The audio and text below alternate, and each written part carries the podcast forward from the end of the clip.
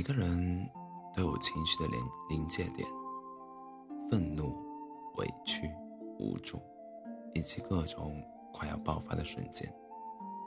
但如何应对脾气，往往最能看出人一个人的格局。有读者问我：做一个顶级温柔的温柔的人行吗？凡事都能默默消化，不计较。我说不行，柔软的一面留给值得的人。需要脾气的时候，还是该有。情商高，不是不发脾气，而是合理的表达情绪，别让别人试探自己的底线。人际交往中有一个词叫“隐形攻击”，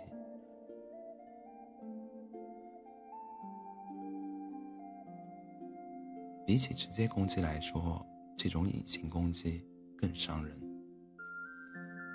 被你说了两句的舍友，当面没发作，背地里却把你晒的衣服扔在了地上。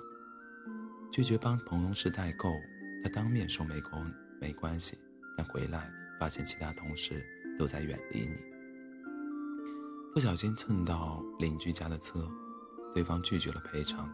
第二周发现自己家门口多了很多垃圾。有格局的人，往往都会合理表达自己的情绪。不会憋着使坏，该和解的时候和解，该讨论的时候讨论。选择一个人交往，建议你找一个有脾气的人，他懂得袒露他的原则，你也可以维护你的底线。西班牙有部电影，女主不善于表达自己，她活成了别人眼里的好人，但她并不开心，还很憋屈。男友好高骛远，不愿意好好工作，游手好闲。邻居噪音扰民，还经常把他堵在小区里。老板不管不顾，让其他同事把都工作都丢给他一个人。他委屈难过，却忍受下来，没有表达任何情绪。女主的做法，多像试图让所有人开心的我们，信微信秒回。过分在意别人的看法，不敢表达，忍受指责，一次次的忍让让其他人得寸进尺，让女主自己备受煎熬。她终于忍无可忍，做了一次对自己的叛变。她回怼领导，怒斥男友。原本她以为做完这一切她会难受，可结果是领导对她更为更为尊重，男友。也不敢轻视他了。人性里最耐人寻味的一点是，当我们凶狠的对待这个世界时，这个世界突然变得温文尔雅了。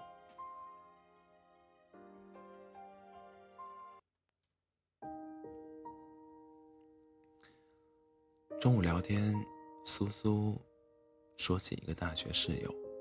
他曾经因为突发有事取消了和室友约的电影，他道歉了，室友没说什么，这事就这样过去了。但还后来一段时间，这个室友总是迟到几分钟，吃饭也姗姗来迟。苏苏忍不住问他：“你为什么每次都不早点出门？”室友没好气的回答：“你还记得你放我鸽子的事吗？”明明可以讨论解决的问题，偏偏要用隐形攻击来处理。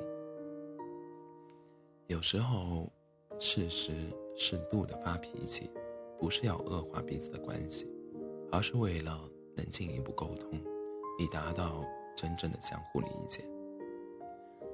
在一档综艺节目中，宋丹丹被问到，遇到一些愤怒和忧伤等负面情绪时是如何控制的。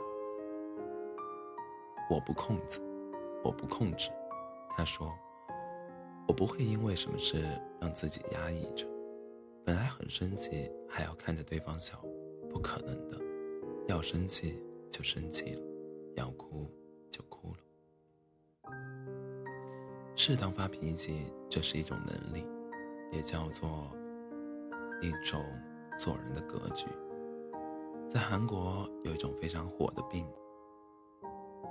非常特别的病，叫火病，是指遇到不公、不满定等情绪时不敢发泄心中的愤怒而产生的精神疾病。根据数字数据显示，患者大多数是五十岁左右的女性，她们长期在婚姻中压抑自己的情绪，遇到不公不会向丈夫发脾气，而是把愤怒和不满都压抑在内心深处。合理释放愤怒会让内心更平和，压抑愤怒只会让人内心更憋屈。一个有格局的人，一定懂得会发脾气的智慧。在一个叫欧维的男人决定去死中，男主角是一个很有脾气的人。看到别人的脚踏车没停对地方，他会生气的斥责对方；如果有人扔垃圾没有按规定分类，他会把人吼一顿。邻居们都认为他是个极不好相处的人，其实他只是在面对这些无规则之事之事时，在坚守着自己的原则和底线。他看上去不近人情，私下里。却是一个温柔的人。他帮助孕妇去学车，帮忙照看邻居的孩子，收留被赶出家门的男孩。他常常带着一束花去看望亡妻。对待他人的方式只是一种自我保护。强硬的外表下，是一颗有温度的心。看似是抱怨，其实是深情。人与人之间的交往，难免也会有摩擦、嫌隙。和善是件好事，但不要给足别人伤害自己的空间。你对一个人表达情绪的时候，也是彼此看到真诚一面的时候。失望是越长越多的，委屈是越憋越苦的。适当的发脾气，把问题摆在眼前，才能有机会解决。直面它，修复它，这才是深层次关系关系的真正开始。